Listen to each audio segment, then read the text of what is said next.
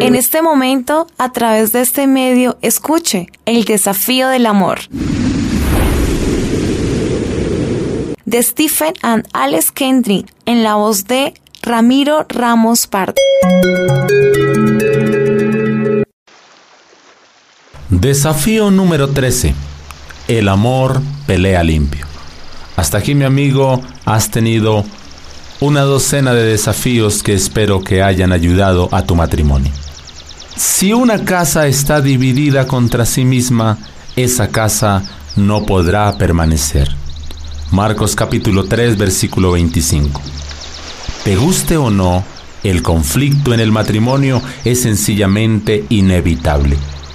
Cuando se casaron no solo se unieron sus esperanzas y sus sueños, sino también sus heridas, sus temores, sus imperfecciones y su bagaje emocional.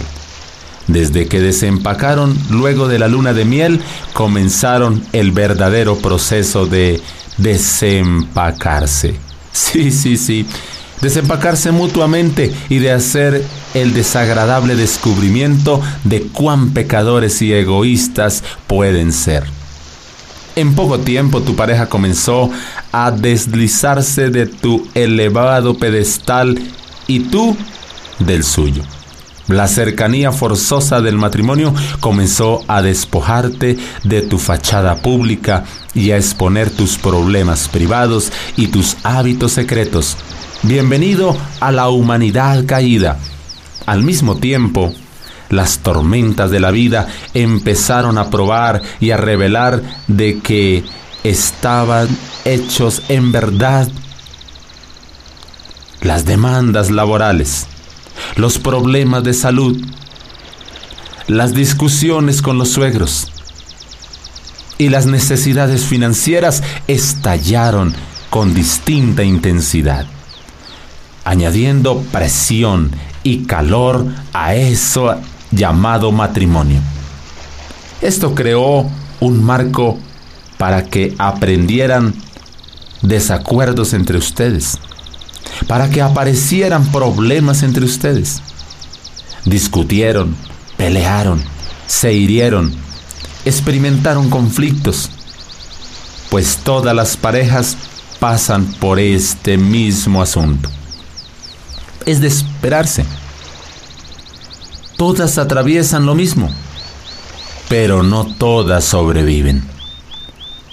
Así que no creas que poner en práctica el desafío de hoy alejará todos los conflictos de tu matrimonio. En cambio se trata de abordar el problema de manera tal que cuando lo atraviesen, su relación se vea enriquecida, es decir, que estén los dos juntos es probable que el daño más profundo y desgarrador que pueda hacerle o que le haya hecho a tu matrimonio ocurra en pleno conflicto, porque es cuando tu orgullo es más fuerte. Estás más enojado que nunca. Eres de lo más egoísta y sentencioso. Tus palabras jamás fueron tan venenosas. Toma las peores decisiones si el conflicto desenfrenado toma el control y ninguno de los dos pone el pie en el freno, un matrimonio puede estar bien el lunes y comenzar a venirse abajo el martes. Sin embargo, el amor interviene y cambia las cosas.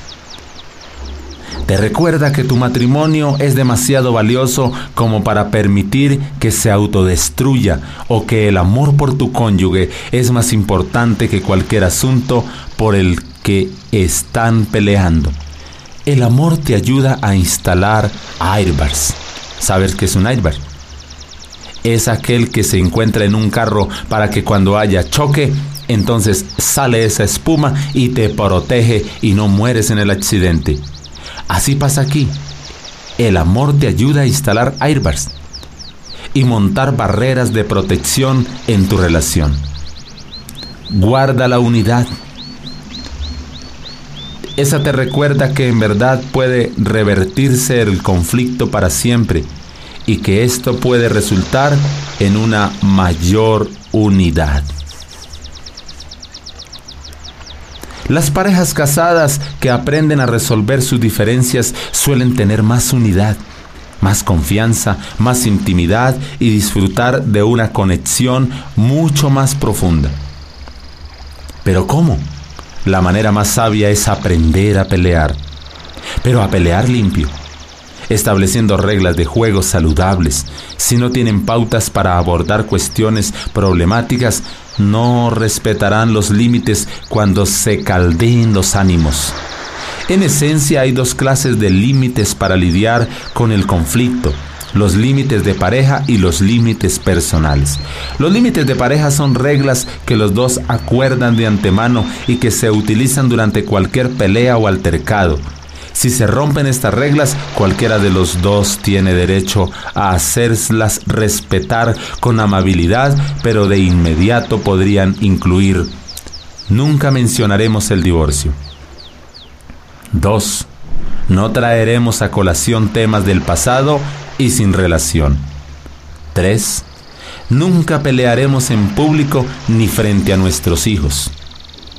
4. Nos tomaremos un descanso si el conflicto alcanza un nivel peligroso. 5.